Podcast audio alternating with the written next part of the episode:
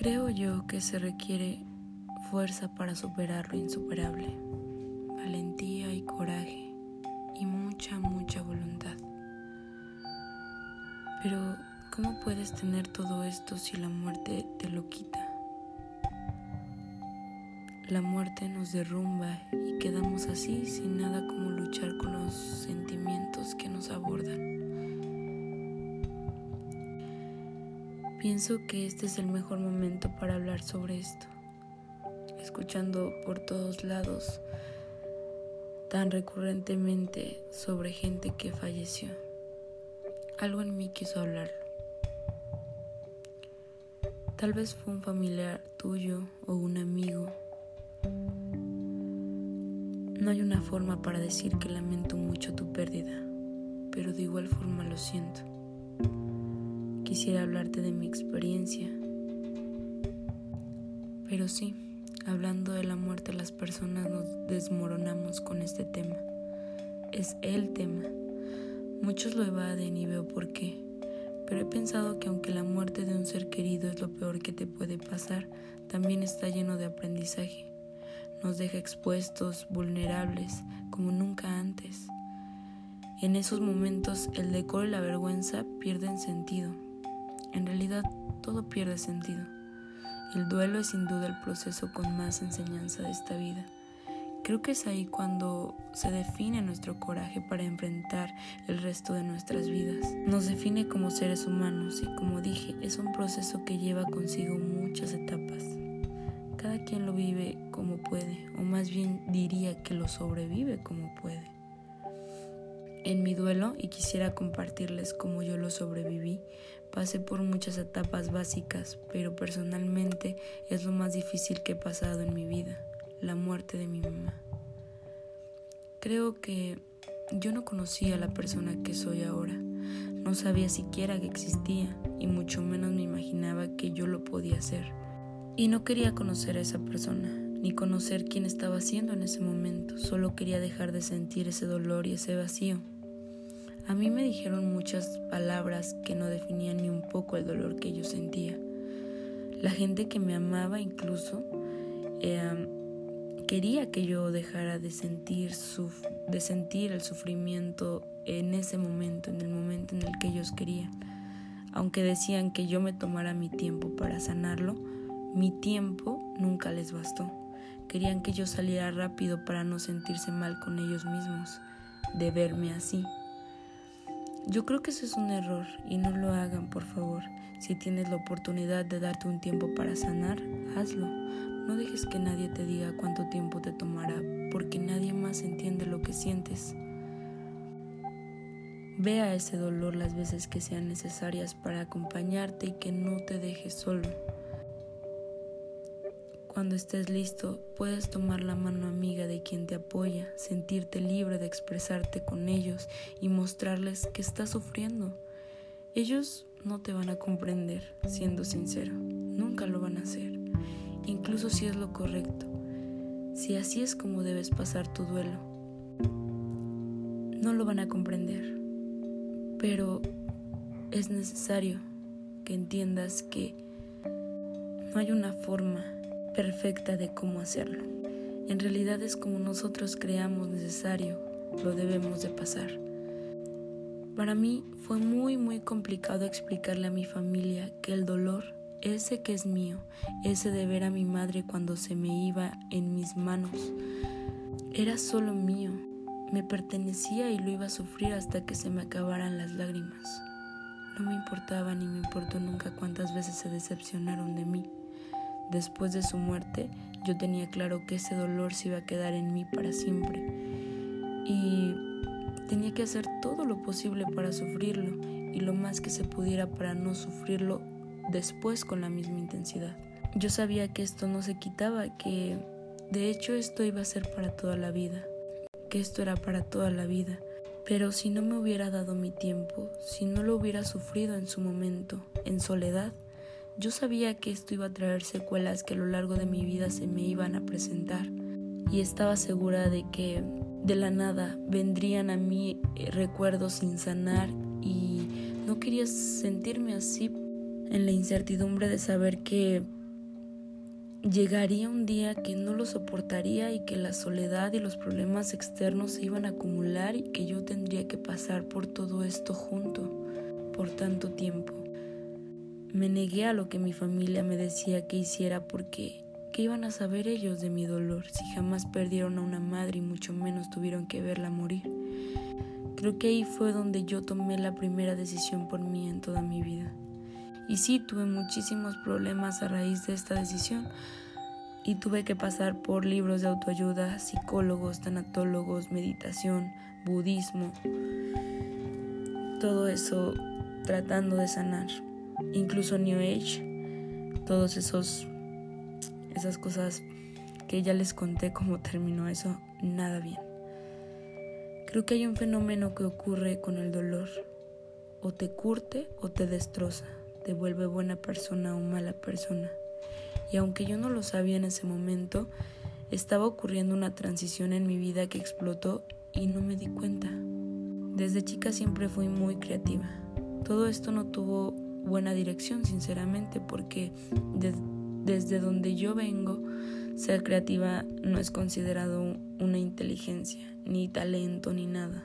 Y hablo de, de donde vengo, de mi familia, pues. Solamente dicen que es un hobby y ya, pero que con eso no me iba a mantener. Y yo desde pequeña escribí, obviamente con faltas de ortografía, no muy bien. Dibujé y habían otras cosas que tenía. Y todo lo que venía de mi imaginación fue bueno.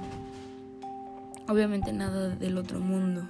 Pero fue muy gracioso porque hasta que sentí el dolor más grande de toda mi vida Curiosamente todos aquellos talentos que guardaba se hicieron presentes. Comencé a escribir, comencé a dibujar y lo seguía viendo como un hobby, pero después de hacerlo tan seguido, tarde o temprano me di cuenta de lo talentosa que era y esa era mi forma, mi forma de inteligencia, que siempre fui yo, pero siempre estuve avergonzada de serlo. Dios me salvó la vida y creo que escribir me dio la sensación de vivirla. Pero te das cuenta, pero te das cuenta que todas las personas que no son importantes desaparecen lentamente de tu vida cuando comienzas a cambiar.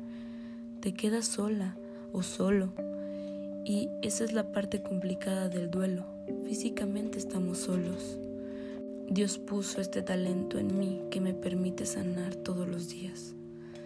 A veces tanto dolor te demuestra quién eres. Personalmente yo me quise aferrar a la idea de todo lo que me hiciera sentir familiar en aquellos días. ¿Y por qué estaba poniendo pruebas en mi vida que no podía comprender? Pero estando solos es la única manera de conocernos íntimamente, para saber qué no queremos aceptar y qué sí queremos aceptar en nuestra vida. Fue ahí estando sola cuando yo decidí ir a Dios. Después de saber quién era yo, quise saber quién es Dios. En realidad yo nunca me atreví a cuestionar a Dios, pero en cambio siempre me cuestioné a mí misma y creo que eso es una parte importante. Me cuestioné todo lo que estaba pasando en mi vida y yo tenía la, la idea de que todo esto venía de algún lugar. Quizá había sido injusta y la injusticia me siguió. No lo sé.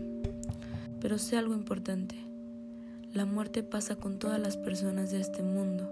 No las podemos evitar. Ni podemos evitar que la gente muera, nuestra gente. Y el dolor será, será horrible. Pero yo comprendí que hay una diferencia enorme entre el dolor y el sufrimiento.